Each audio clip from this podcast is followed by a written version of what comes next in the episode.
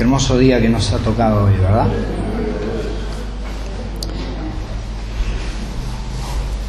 Ustedes saben que, perdón, cuando nosotros cargamos con algo tan pesado como es la falta de perdón, eh, no se puede llevar una vida eh, bendecida ni por el Señor ni por nadie, porque es algo que eh, es un principio bíblico muy poderoso, y, ya lo vas a saber por qué. Por eso te quiero hablar en este día sobre el perdón, sobre la falta de perdón, sobre lo, qué es lo que sucede eh, con cada uno de nosotros cuando no usamos de esto tan maravilloso que es el perdón. La palabra perdonar es una palabra compuesta, en realidad viene del latín que quiere decir per y donare, por eso es perdonar, una palabra compuesta, que quiere decir dar. Su significado es remitir. ¿Cuál es su significado? Remitir. ¿Remitir qué? Por ejemplo, la deuda, la falta, el delito, la ofensa, el pecado, etcétera. Vos fíjate que la palabra para perdonar es la palabra remitir, es la misma palabra que se usa, en este caso hablando de remitir, para remisión. Jesucristo murió para que nuestros pecados sean remitidos, ¿sí o no? Él hizo remisión de pecados. ¿Ves? Ahora, nosotros hemos visto en alguna oportunidad que es remitir. Remitir es llevar a distancia, llevar lejos, en el caso de, Dios Padre, tomó nuestros pecados por la muerte de Jesús y los remitió. ¿Dónde los llevó? Al fondo del mar, dice la Biblia. Y nunca más se acuerda de él. ¿Ok? Nunca más. Eso es remitir. Y fíjate que es la misma palabra remitir que se usa para perdonar. Entonces, cuando vos me ofendés a mí en alguna manera o, for, o, forma, ponele que esto es la ofensa. Cuando vos me ofendés a mí, yo tengo esta ofensa aquí en mi poder. Y tengo dos opciones. O me la guardo, que si sería tan fácil de guardar en el bolsillo, sería tan fácil de sacar, ¿sí o no? O me la guardo o la remito. ¿Ven? Cuando vos me ofendés y yo me guardo esto, no lo guardo en el bolsillo sino en el corazón, que es la parte íntegra del ser humano. Y esto es lo que va a ser un obstáculo en toda mi vida, en tanto y en cuanto yo no pueda remitir esta ofensa, este pecado u este delito que hayas cometido en, en mi vida. Por eso es que la palabra remitir está muy ligada con la remisión que hizo el Padre de nuestros pecados. Entonces podemos decir que perdonar es amar, remitir y olvidar. Escucha, ¿por qué perdono? Porque amo. ¿Por qué Dios te perdonó a vos? ¿Por qué? Porque te ama. ¿Te perdonó porque sos bueno? No. ¿Lindo? ¿Agradable? No. ¿Por qué te perdonó? Porque te ama, porque sos creación de Él y porque aceptaste a Jesús como tu único Salvador, entonces ahí está el perdón. Dios te perdona porque te ama. Entonces, ¿qué hace? Dice, bueno, te perdono, pero vos me debes esto. No. Te perdona y remite tu, pecado al fondo del mar y nunca más se acuerda de él. ¿Y luego qué hace? Se olvida. ¿Y nosotros qué hacemos? ¿Viste? Nos hace algo alguien y, y viene y nos dice con sinceridad, perdóname.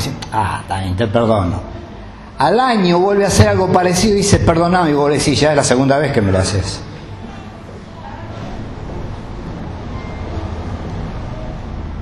Y la primera, ¿no lo habías perdonado? Sí. Te faltó una de las cosas que es necesaria. ¿Cuál? Olvidarse. Nosotros los que somos mayores de 50 no tenemos necesidad ya porque nos olvidamos solo. ¿Sí o no? A los que tienen más de 50, ¿sí o no? Pues si, che, ¿te acordás que te hice te Claro, ya la memoria no te da, entonces te olvidaste. Perdonar nos es más fácil, pero a los jóvenes no, porque tienen buena memoria. Entonces, yo no me olvido lo que me hiciste, chao. Bueno, pero vos me perdonaste, sí, te perdoné, pero no me olvido, no es perdón.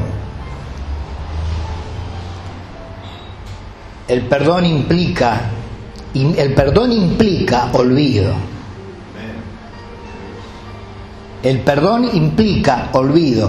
Ahora sí, yo sé que en algún momento te vas a recordar aquello, eh, aquella cosa eh, que te ofendieron y vos perdonaste, vas a recordar, pero así como lo recordás, lo dejas de lado y vos decís, no, yo ya perdoné esto, no puedo eh, pasarle por la cara a esta persona esta falta porque ya se la perdoné.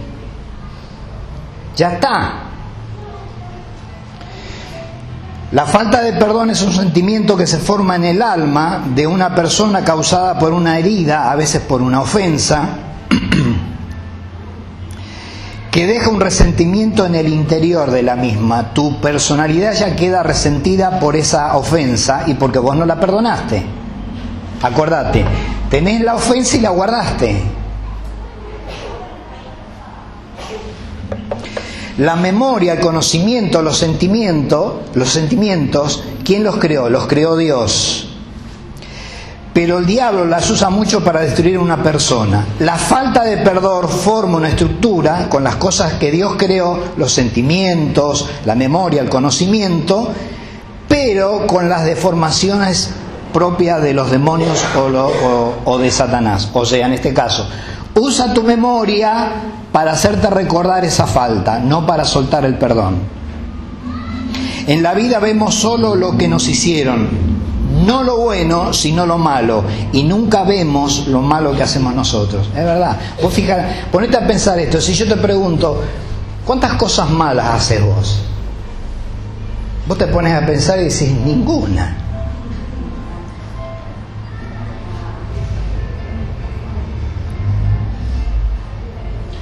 La vez pasada estuve en una iglesia y estuve hablando con uno de los pastores de allí y me dice, vi al pastor fulano de tal, de un ministerio que estuvimos hace 15 o 20 años. Ah, le digo, ¿lo viste? ¿Y cómo está? Me dice, está viejo, canoso y gordo. Y yo lo miré y le dije, igual que nosotros.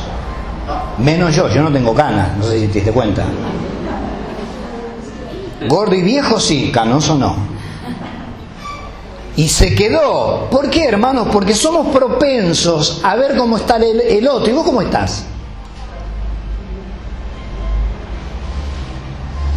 Cuando yo veo una persona que me acuerdo de antaño, en el otro ministerio donde estuvimos, y lo veo, y han pasado 15, 20 años, y se nota, y en mí se nota como si hubieran pasado 70 años. Entonces primero tengo que mirarme yo en el espejo para después ver a la otra persona. ¿Cuántos entienden eso?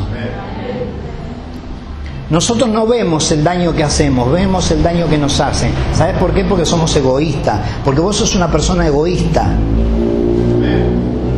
Que pensás en vos. Me hicieron esto, me hicieron aquello, me hicieron lo otro. ¿Y vos qué hiciste? No puede ser que no hayas hecho nada. alguien heriste con palabra, con ofensas, con miradas. Hay miradas que matan, ¿sí o no? Hay palabras que son más dañinas que, un golpe físico. Por eso hoy que está muy de moda la violencia de género, sería bueno que se hable también no solamente de las tropadas, de las patadas y todas esas cosas físicas, sino también que se hable de las palabras que un hombre debe decirle a una mujer. Que no haya daño en la palabra. ¿Estás escuchando? A una mujer se la debe tratar como lo que es, una dama. Aunque lleves 20 años de casado, es una dama.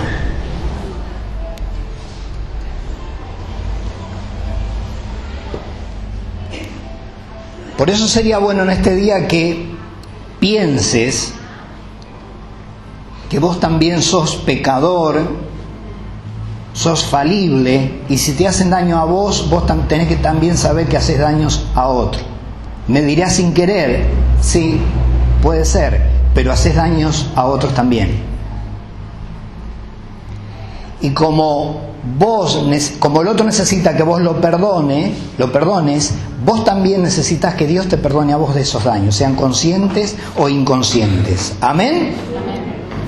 La ambición personal es generalmente muy sensible a las injurias, rápida en tomar la ofensiva y lenta en perdonar.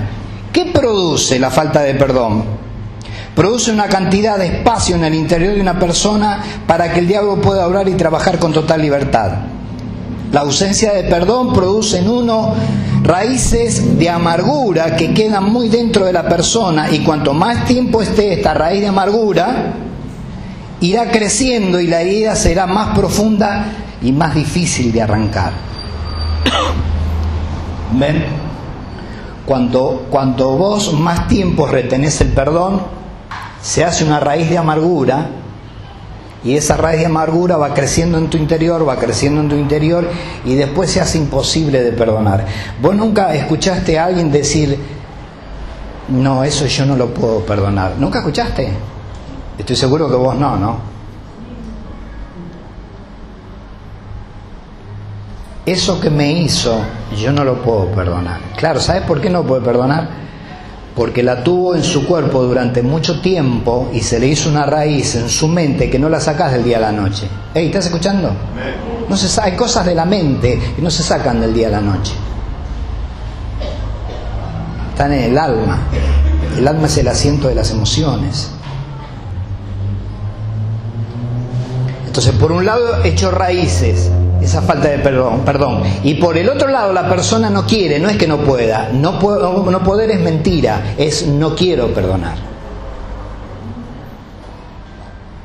Ahora, nunca te hiciste con, con el asunto del perdón, nunca te hiciste una pregunta de decir, ¿hasta dónde yo puedo perdonar?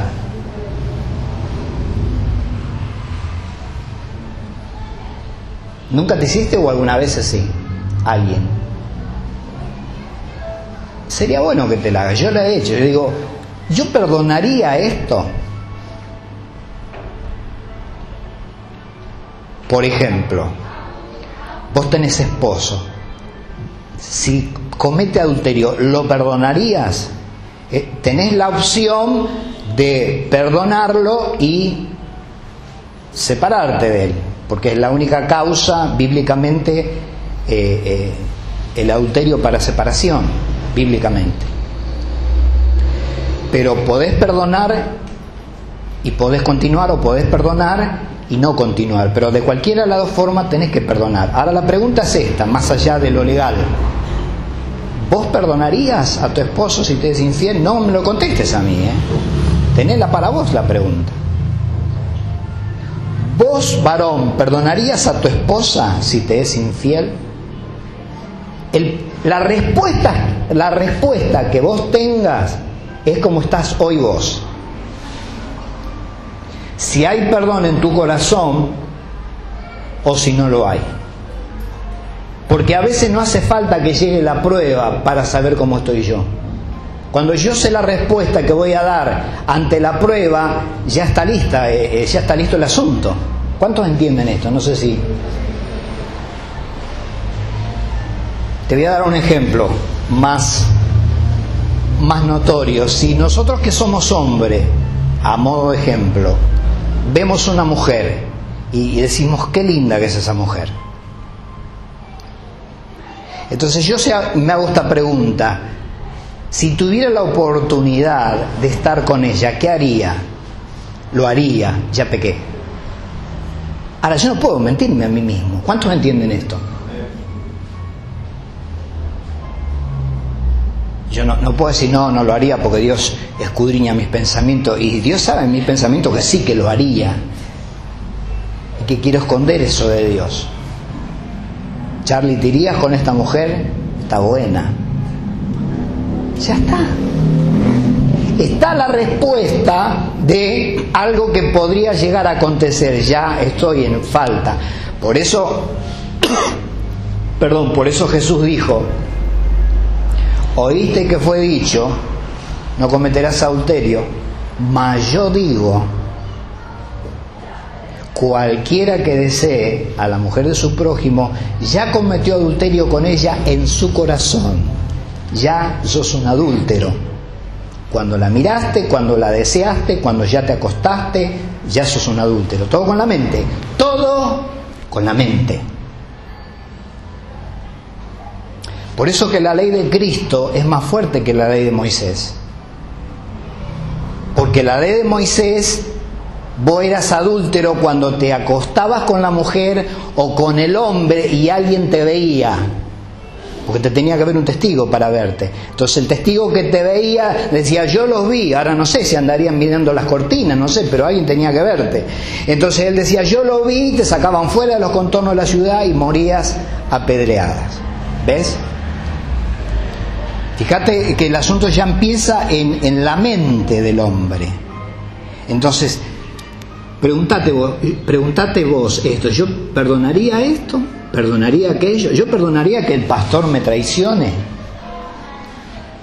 La vez pasada me, dijo un, conocido, ah, ah, yo pensé que el pastor, que esto, que... Eh, y estaba como desilusionado, como... Y yo le dije, Dios va a permitir que tu pastor te falle para que vos te agarres de Jesús. De paso te lo digo a vos. Dios va a permitir que tu pastor te falle para que vos no pongas tu vista en el pastor, sino que pongas tu vista en Jesucristo. Dios va a permitir que yo te falle para que vos no pongas tu vista en mí, sino pongas tu vista en Jesucristo. Saca tu vista de los hombres y poné tu vista en Jesús, porque Él es el autor y consumador de la fe. No es ni el pastor ni yo. Y el hermano se quedó así como diciendo, ¿qué onda, peladín?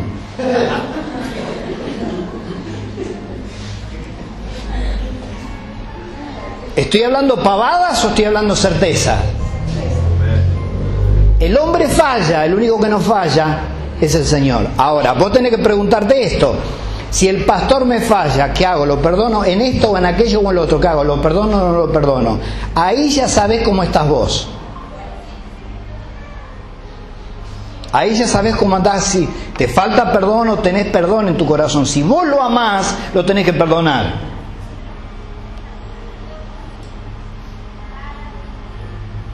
¿Qué pasa si tu pastor comete adulterio? Quedan dos o tres acá nada más, entonces no lo perdonaste.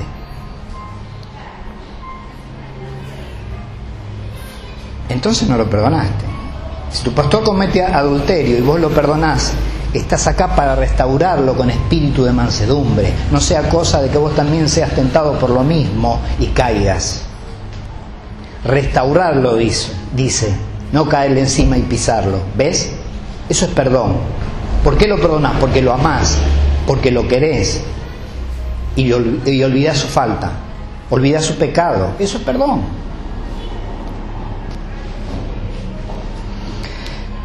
causa daño en todo nuestro ser, en nuestra psiquis, en nuestra mente, causa daño físico también, emocionalmente, que es la mente, valga la redundancia, causa daño a los demás, principalmente a los que no perdonamos, porque tenemos atada a esa persona por falta de perdón. Crea un lazo que la estamos atando, que no la dejamos suelta a esa persona por falta de perdón nos aísla de otros y nos lleva a la soledad. Claro, vos con la persona que te agredió, que te ofendió, que pecó contra vos, no querés saber nada, entonces te hace que te aísle de esa persona. Como son varios los que te van a ofender en la vida, vas a estar aislado de todo el mundo. Porque siempre alguien te va a hacer algo, algo malo. Nos aleja de Dios, trastorna nuestras relaciones afectivas y sociales. La única manera de ser libres es soltando el perdón. yo lo suelto, yo lo perdono. ¿Por qué debemos perdonar? Porque nuestros pecados han sido perdonados. Primera de Juan 2, 12 dice, os escribo a vosotros, hijitos, porque vuestros pecados os han sido perdonados por su nombre. Debemos perdonar porque primero fuimos perdonados, ¿sí o no? En Efesios 4:32 dice, antes sed benignos unos con otros, misericordiosos, perdonándoos unos a otros como Dios también os perdonó a vosotros en Cristo. Ves que son pasajes bíblicos que la palabra es imperativa. perdonándoos unos a otros. Vos tenés que perdonar a tu hermano. No tenés alternativa, es un imperativo, tenés que hacerlo, es un mandamiento.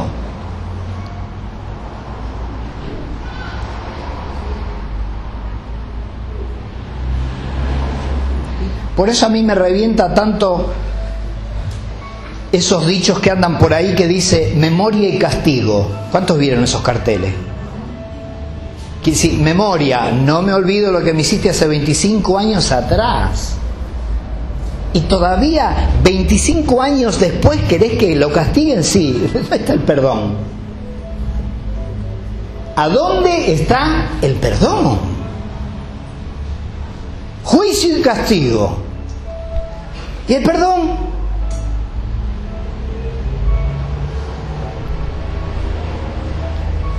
Memoria. ¿Memoria de qué? ¿De lo malo para castigo? ¿Y el perdón? No estoy de acuerdo con eso, no sé vos.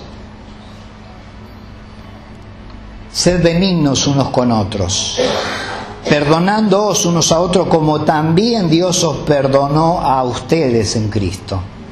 Mirá la regla, la medida. De una deuda impagable que teníamos con el Señor. Mateo 18, 23 dice, por lo cual el reino de los cielos es semejante a un rey que quiso hacer cuentas con sus siervos y comenzando a hacer cuentas le fue presentado uno que le debía diez mil talentos. Diez mil talentos equivalían a la recaudación impositiva de toda la región de Galilea, Judea, Samaria y otras regiones. Un siervo trabajando toda su vida jamás podría alcanzar esa suma de dinero, pero su señor le perdonó la deuda.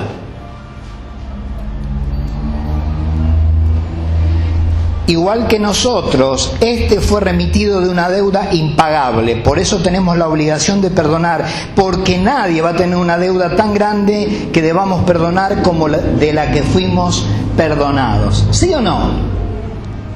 Nadie te va a deber tanto como vos le debiste o le debes a Jesús y el Padre te perdonó en Jesús. Por eso debo perdonar.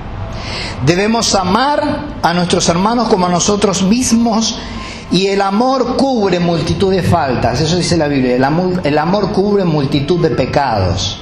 ¿Ves? Vos amás a la persona, la perdonás y ese pecado está cubierto, esa falta está cubierta, no está, no existe.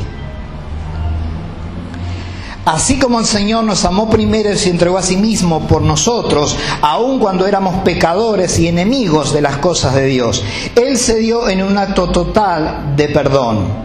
Colosenses 2.13 dice, y a vosotros, estando muertos en los pecados y en la incircuncisión de vuestra carne, os dio vida juntamente con Él, perdonándoos todos los pecados. Habla de Jesús, tenemos que soportarnos unos a otros. Decirle a tu hermano, tenés que soportarme.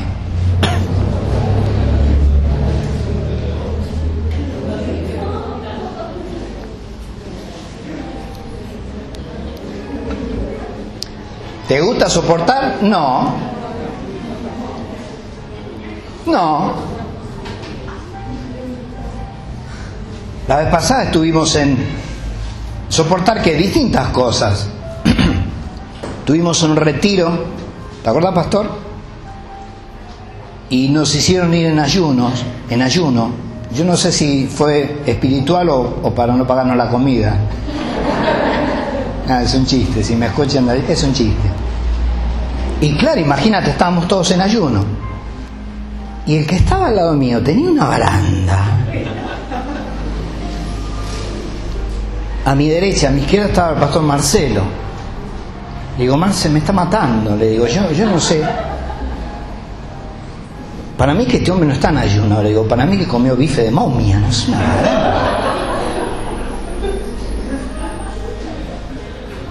Y él cantaba, ¿viste? Alabaré, alabaré, alabaré. ¿Viste? Y salía toda la baranda de la boca. Y por ahí lo veía con la mano en el corazón y me daba pena, porque él estaba alabando al Señor, se ponía la manito en el corazón, ¿viste? Salía a la baranda. Y yo le decía a Marcelo, Marcelo, vos la sentís, me dice, sí, hasta acá llega, me dice. Y lo tuvimos que soportar. ¿Cuánto? Seis horas. Gloria a Dios. Seis horas soportando la baranda. Y encima por ahí dijeron, vamos a hablar de dos o tres. Miro así, tenía uno, Marcelo. Miro así, estaba el segundo. Los tres orar, ¿viste? Ay, ay Jesús.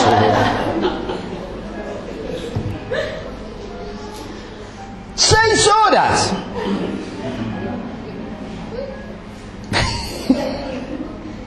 y yo tenía unas pastillitas para el aliento, pero no fui capaz de convidarle una, esa es la otra, ¿viste? Cualquier cosa menos lo dulce. Soportando.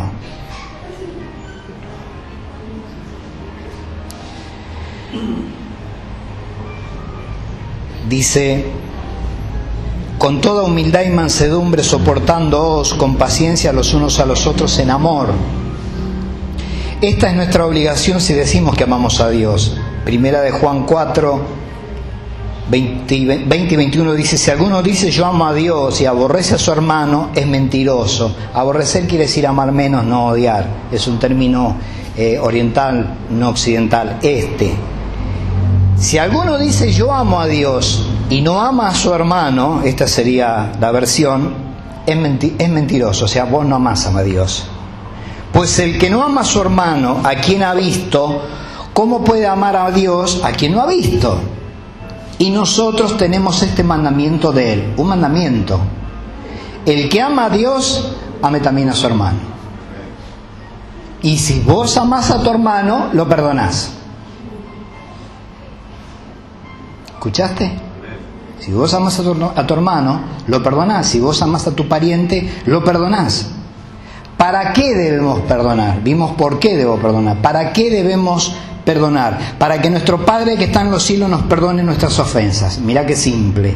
Marcos 11, 25 y 26 dice, y cuando estéis orando, Perdonad si tenéis algo contra alguno, para que también vuestro Padre que está en los cielos os perdone a vosotros vuestras ofensas. Porque si vosotros no perdonáis, tampoco vuestro Padre que está en los cielos perdonará vuestras ofensas. Si vos no perdonás, Dios no te perdona.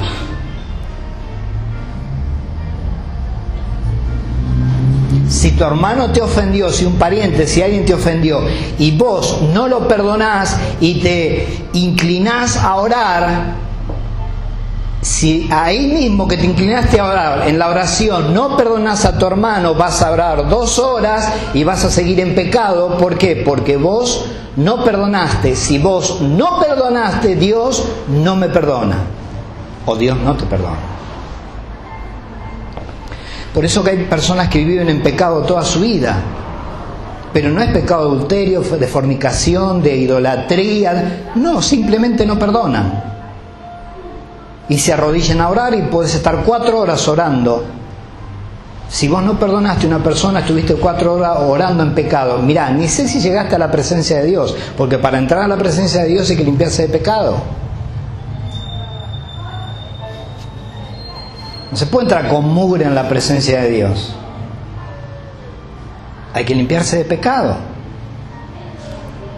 Está bien, el que es de Dios no peca, pero hacemos, cometemos pecados eh, eh, eh, sin querer, involuntariamente. Decimos, Señor, perdóname ese tipo de pecados, esos pecados que he cometido, perdóname. Entonces recién ahí podemos empezar a orar. ¿Por qué debo perdonar a mi hermano los pecados? Porque si yo no perdono a mi hermano los pecados, Dios a mí no me perdona los pecados y nos encontramos con que estamos en falta. La Biblia dice que debemos dar para recibir. Si no damos, no tenemos derecho a recibir. Si yo no te doy perdón, ¿qué no recibo? Perdón. Yo no te perdono, Dios no me perdona. Es la misma medida. Lo que sembré, lo estoy recogiendo. ¿Qué sembré? Falta de perdón. ¿Qué recojo? Dios no me perdona. ¿Verdad que es sencillo? No es fácil aplicarlo, pero es sencillo de entenderlo. Ese siervo que fue perdonado de una deuda tan grande, cuando se encontró con uno que le debía 100 denarios, o sea, nada, solo que no lo perdonó, sino que le exigió que le pague lo que le debía. Esa actitud causó repugnancia en sus consiervos. Mateo 18:31. Viendo sus consiervos lo que pasaba, se entristecieron mucho y fueron y refirieron a su señor todo lo que había pasado.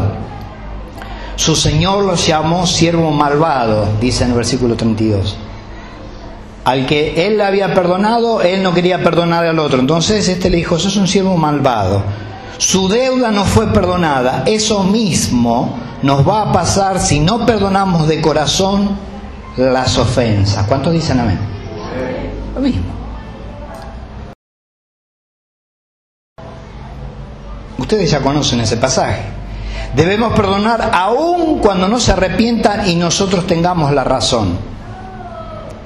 Lucas 23, 24 y Jesús decía, Padre, perdónalos porque no saben lo que hacen. El ejemplo siempre nos dio Jesús todo lo que le hicieron y todo lo que le estaban haciendo, y él estaba en la cruz y pedía para sus ofensores perdón. En este caso, ¿por qué? Porque dice, no saben lo que están haciendo. Perdoná y serás perdonado. Lucas 6, 37 dice, no juzguéis y no seréis juzgados. No condenéis y no seréis condenados. Perdonad y seréis perdonados. Esta es la palabra. Vos perdonás, Dios te perdona.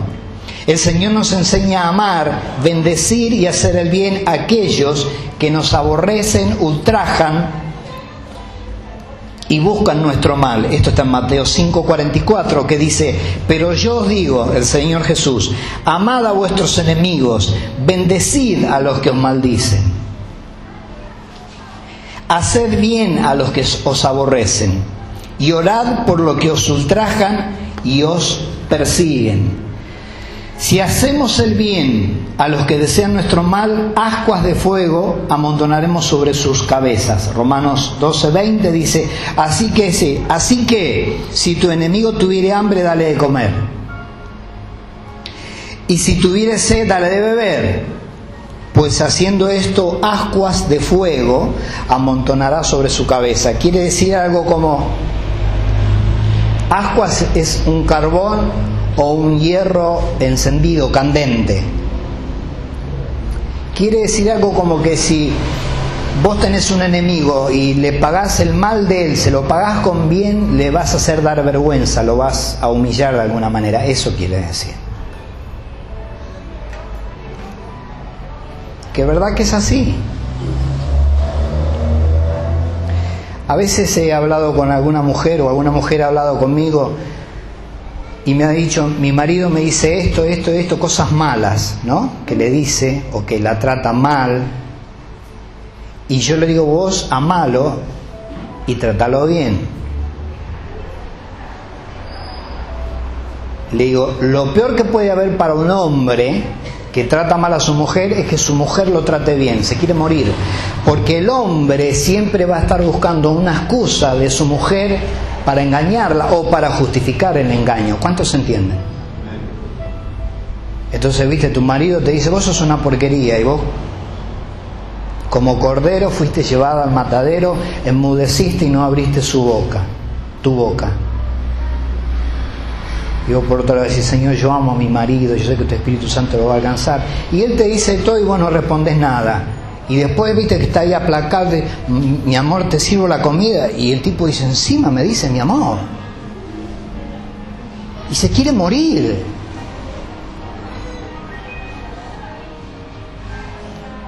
Aparte que siendo hombre y grande ya más o menos uno conoce la maña de los hombres, ¿sí o no? ¿Sí o no? No, no conoce. ¿Te trata mal? Sí, trátalo bien. Ascuas, de, por eso dice, si tu enemigo tiene sed, dale de beber. No diga, ah, morite de sed, ¿viste? ¿Viste? Dios es justo, ¿viste? Morite de hambre ahora, me la hiciste, ¿viste? Ahora tiene sed, tiene un poco de agua, vecino, sí, toma agua. Tenemos en nuestro interior una cantidad de cosas ocultas, heridas que están desde hace mucho tiempo y que no están y que nos están atando al pasado. Lo que contamina el alma está esperando que actuemos con perdón. Debemos buscar dentro nuestro, a la luz de la palabra de Dios con guía del Espíritu Santo, qué es lo que nos está atando al pasado y no nos deja vivir con libertad el presente. O sea, hay que buscar en nuestro interior.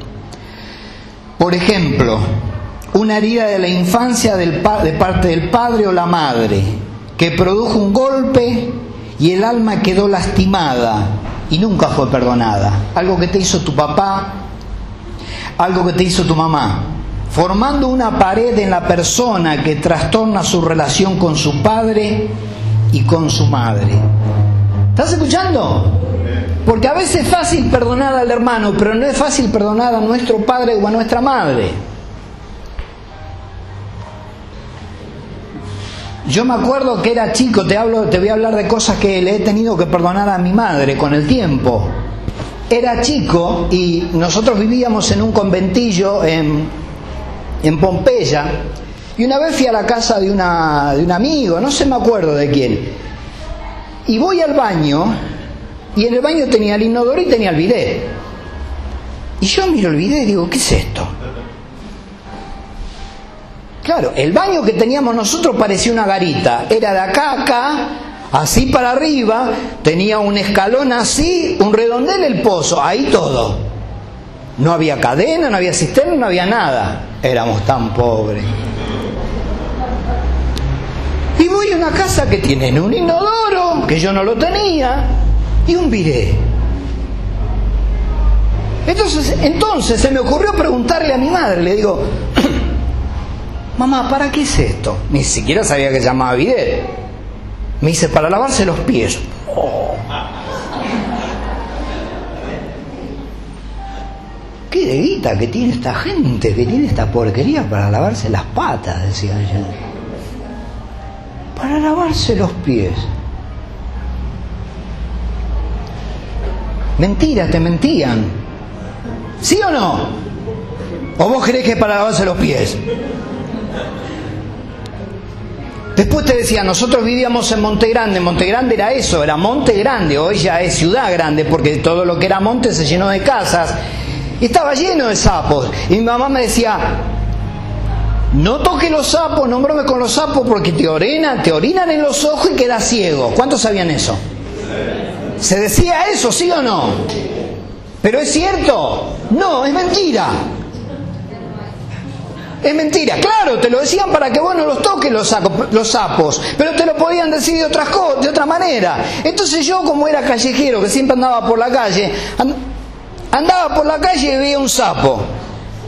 Y lo veía y le decía, así que vos me querés orinar. En realidad no decía orinar, decía otra palabra. Decía, vos me querés orinar y dejar ciego. Le daba el sapo, ¿viste? ¡Pobre bicho! Ah, así que vos me querés dejar ciego, le decía. ¡Pah! Le daba. Todo porque mi madre me había mentido. Me acuerdo como si fuera hoy, íbamos por, en Pompeya por la avenida Sáenz y yo ya había visto una mujer con una panza así, y había visto, yo tendría 8 o 9 años, ¿viste? Y, y digo, ¿a quién le vas a preguntar vos? ¿A tu mamá? Le digo, mamá, ¿por qué esa señora tiene la panza tan grande? Me dice, está enferma. Entonces yo empecé a mirar y digo, hay una epidemia, clara, todas.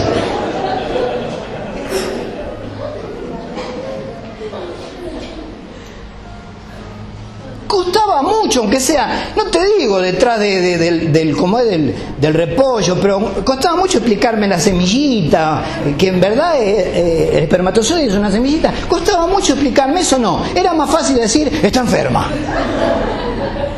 Entonces vos veías una nueve meses y decías, qué enfermedad que tiene esta.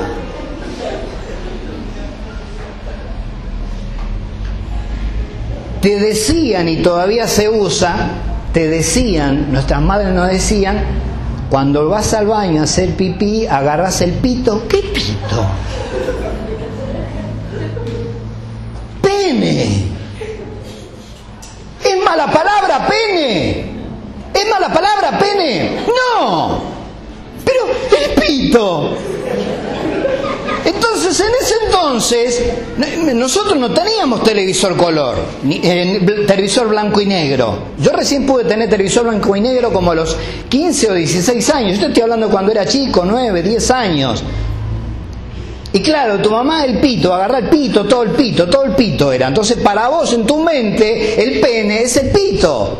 Son cuatro letras que es lo mismo. Pene, pito lleva cuatro letras. Y mi viejo escuchaba, el partido, que era hincha independiente, y, vos escuchabas la radio que decía, y el referí se toca el pito y termina el partido. Y yo ¿cómo se toca? ¿Cómo hace para Claro, te hacía una confusión en la cabeza y vos decís como, o si no decía, se lleva el pito a la boca, lo hace sonar y termina el partido. Y vos decías, ¿cómo, cómo hace para llevarse el pito a la boca? Claro. Y hoy hay gente que dice eso. Inclusive a veces corrijo a mi señora. Me dice, no, por el pito. Le digo, mamita, que dice pene, no pito. Pito es el que tiene los referíes, el que se usa el carnaval carioca, el pi, pi, eso, eso es pito.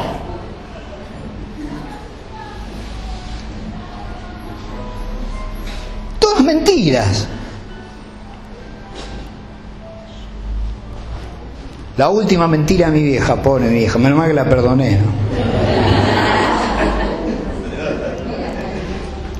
Escuche los jóvenes, cuando nosotros éramos chicos, nuestras madres nos decían que nos teníamos que bañar, porque cuando sos chicos sos muriendo. ¿Sí o no? Cuando tenés 12 o 13 años, mi mamá me decía, yo tenía 12 o 13 años y vivíamos en Pompeya, y me decía, hoy te tenés que bañar ya que es sábado, ya que es sábado, me decía. Y yo decía, mamá, me bañé el sábado pasado.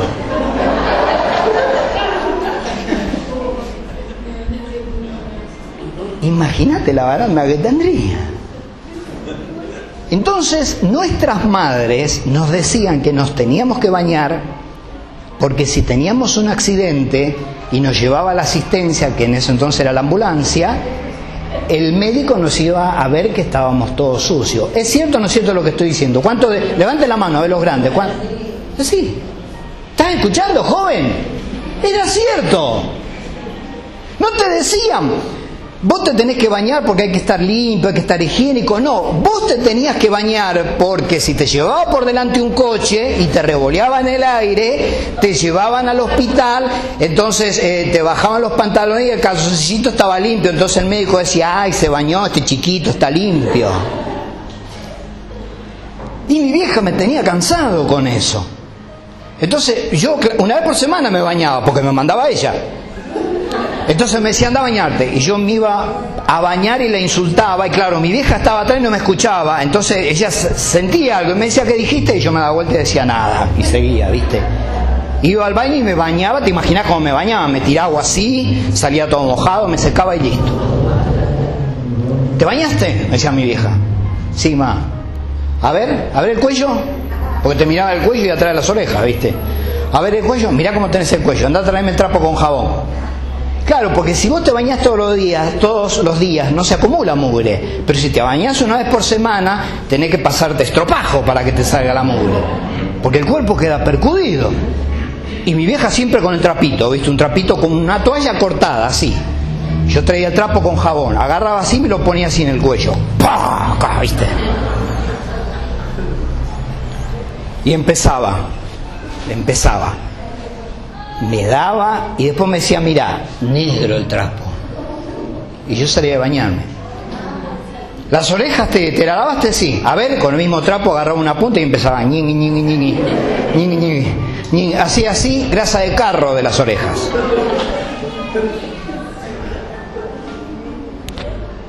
Mirá si tenés un accidente, me decía. ¿A vos te parece una vergüenza que el médico te vea así con esta mugre? Entonces un día, porque uno nunca le gusta lo que le dicen los padres, me fui a bañar y digo, hoy me voy a bañar bien, vas a ver. Y agarré el trapo, ñaca, ñaca, ñaca, ñaca, ñaca, ñaca, ñaca. Viste, salí del baño y dije, hoy estoy como para que me lleve por delante una locomotora. cuadra estaba bien limpito, calzoncillo limpito, todo, que me lleven por delante todo lo que quiera. Eso nos enseñaban nuestros papás. Y vos crecías con un matete en la cabeza, hermano. Trece años tenía yo, trece años y creía en los reyes magos. Vos no te imaginás lo que me decían mis amigos.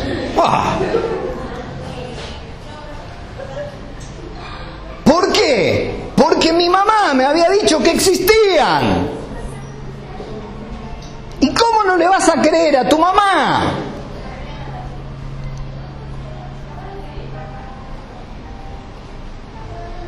Trece años ya había tenido hasta un encuentro sexual por primera vez y yo tenía esta novia y creía en los Reyes Magos. Y había un muchacho que se llamaba Mario, va, que tenía mi edad en entonces y me decía, pero vos sos estúpido, ¿no te das cuenta que para, eh, para Reyes las jugueterías están llenas de juguetes? Es lógico, si los magos te, traerían los juguetes, ¿por qué, tú, por, ¿por qué las jugueterías están llenas de juguetes? Y yo me bloqueaba, hermano, y yo le creía a mi mamá. Me presentaban las pruebas y yo le creía a mi vieja. Y esperaba la cartuchera con los revólveres, ¿viste? Trece años. Entonces, ¿qué pasa después? Vos te enterás, no sé si tendría 14 o 15, no sé, en realidad no sé cuándo. Me enteré que eran los padres y fue una gran desilusión para mí que mi madre me haya hecho quedar mal con mis amigos con esa mentira tan grande. Porque eso no es ilusión de un niño, eso es engañar a un niño. Que los Reyes Magos, que Papá Noel, que el ratón Pérez. Mentiras. A vos te criaron con esa mentira y vos seguís criando con esa mentira. ¿Estás escuchando? Y seguimos, no, que la ilusión del niño. ¿Qué te estás abusando de un niño? Te estás abusando de la inocencia de un niño para mentirle. Automáticamente cuando yo me di cuenta que, que, los reyes eran los padres, dije, y que me sentí defraudado por mi vieja, dije, entonces lo que mi vieja me enseñó de Dios también, también es mentira, obvio, lo relacioné enseguida. Que me dice que Dios existe, que, que desde chico me llevaba, antes se decía culto evangélico, a la iglesia, que me, que me llevaba... Entonces digo, esto también es mentira, claro, empezás a relacionar y decir, entonces si los reyes, los magos no existen tampoco, Dios no existe, ¿ves? Todo por una mentira, hermano. Y después, bueno, uno creció y tiene que perdonar a la vieja porque lamentablemente ella también fue criada así. Y enseña por herencia lo que le enseñaron a ella, ¿ves? Y uno tiene que enterarse la verdad por otra persona que ni siquiera es pariente tuyo. Y lo que más te va a lastimar es que tu propia madre, porque siempre fuimos mi vieja y yo, porque mis viejos estaban separados de chiquito, desde cuando yo era chiquito, entonces siempre me crié con mi vieja, mi vieja y yo, yo y mi vieja, mi vieja y yo, yo y mi vieja. Y la persona que vos te cría y tenés al lado tuyo es la que te da semejantes mentiras.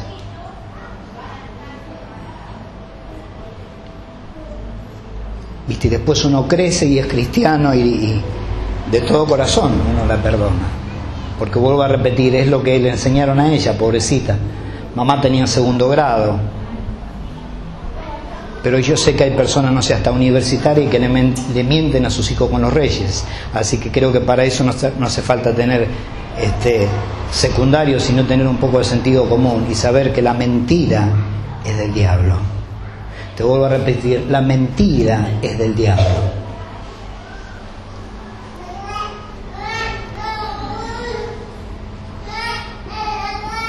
Perdona y te parecerás a Dios.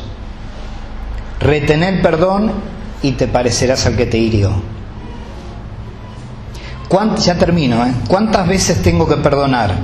Lucas 17, 3 y 4 dice, mirad por vosotros mismos, si tu hermano pecare contra ti, repréndele, y si se arrepintiere, perdónale.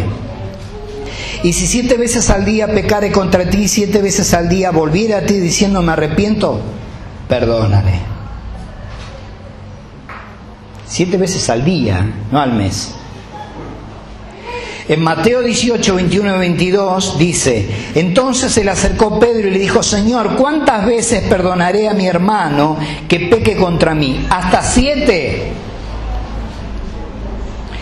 Jesús le dijo, no te digo hasta siete, sino aún hasta setenta veces siete.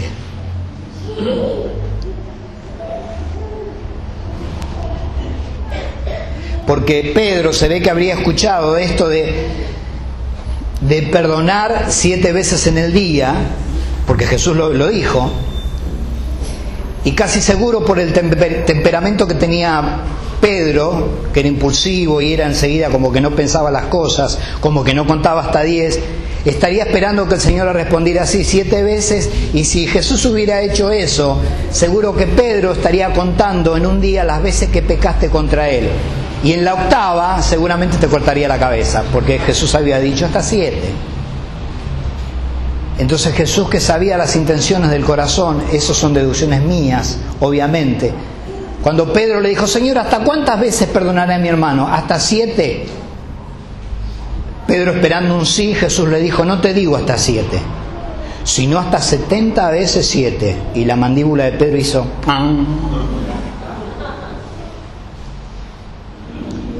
Si haces un cálculo estimativo, depende de lo que una persona duerma en un día, si duerme ocho horas, bueno, si haces un cálculo estimativo los cuatro, las 490 veces las dividís por ese cálculo, más o menos te va a dar un perdón cada un minuto.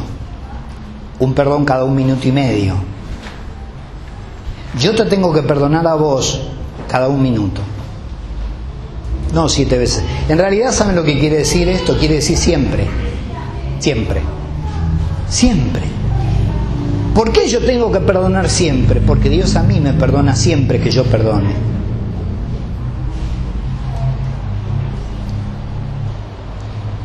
Y no se trata de un sentimiento, se trata de una actitud. No, yo no lo siento, no se trata de un sentimiento, es actitud. Vos tenés que tomar la actitud. Termino con esto. en una de las campañas de, de Carlos Anacondia, yo se lo escuché contar a Anacondia, el evangelista, había un hombre que iba y en, cada reunión que terminaba, que se hacía la oración final, este hombre se manifestaba, lo llevaban a la carpa de liberación y el hombre en la carpa de liberación empezaba a revolear a todos los que venían a orarle, a los camilleros, a los que eran de liberación que venían a orarlo, a orarle, los revoleaba y dice que este hombre rugía como un león, hacía como hacen los leones cuando rugen. Y al otro día volvía a venir. Y cuando ya eh, venía siempre a las campañas, y cuando ya lo veían decían, entre ellos ahí viene el león, porque rugía como un león. Y terminaba la campaña, Carlos, y volvían a orar y se volvía a manifestar y lo volvían a llevar a la carpa y otra vez a revolear ujieres y todo lo que sea. Hasta que alguien se sentó con él a hablar, a ver por qué pasaba eso. Y resulta que este hombre odiaba a su mamá porque no la podía perdonar. Y en este caso, porque van de la mano falta de perdón, odio, rencor, no sé si me entiende. Vos dejás entrar un demonio y ese demonio dice permiso y entra con el otro de la mano. Entró el demonio, falta de perdón y viene de la manito con rencor, amargura, tristeza, tenés una pila de demonios dentro tuyo. Entonces este hombre dijo que no podía perdonar a su mamá y que por ende la odiaba. Lo ministraron y le dijeron, tenés que perdonarla a tu mamá, como Dios te perdonó en Cristo Jesús. Es una cuestión de actitud, es una cuestión de que vos quieras nada más, y si querés vas a poder. Entonces este hombre lo guiaron seguramente en una oración y pudo perdonar a su madre. Y al otro día vino al culto y vino con su mamá. traiga la campaña. Y a partir de ese momento el, hombre que era el león se acabó, quedó completamente libre. Y no porque le habían hecho la liberación, porque en realidad se habían hecho un montón de veces, pero lo que a él lo mantenía atado y de la mano con los demonios era el odio y la falta de perdón que tenía contra su madre. Cuando él renunció a eso, automáticamente los demonios se van. Señor, te damos gracias y te bendecimos en esta palabra, porque Señor, tu Espíritu Santo es el que obra con poder en nuestras vidas, en nuestras mentes, en nuestros corazones. Señor, y hemos estado hablando esta palabra del perdón y te damos gracias porque primeramente perdonaste en Cristo Jesús todos nuestros pecados por amor y por amor han sido remitidos al fondo del mar y por amor nunca más te acordás de nuestras faltas y de nuestros pecados. Y Señor, esa es la medida que está en tu palabra para cada uno de nosotros. Perdonar a nuestro hermano, a nuestra hermana, a nuestro pariente, a nuestros enemigos, Señor, bendecir a los que nos maldicen, actuar como actuó Cristo cuando estaba aquí en la tierra, Señor. Que esta palabra caiga en buena tierra, Señor, y lleve fruto al 30, 60 o al ciento por uno, Padre, en el nombre de Jesús. Que mi hermano en esta hora, que mi hermana en esta hora, pueda buscar en su interior si hay falta de perdón contra su papá, contra su mamá, contra su tío, su tía, contra algún pariente, contra algún vecino, contra algún pastor, contra algún siervo tuyo, y pueda decidir mi hermana o mi hermano perdonar a esa persona. Pueda soltar a esa persona con el perdón. Y de esa manera ella también pueda ser perdonada por vos, Señor. Te damos gracias porque tu palabra es viva y da resultado porque es eficaz. En el nombre de Jesús. Amén y amén. Muy bien, dale un aplauso al Señor.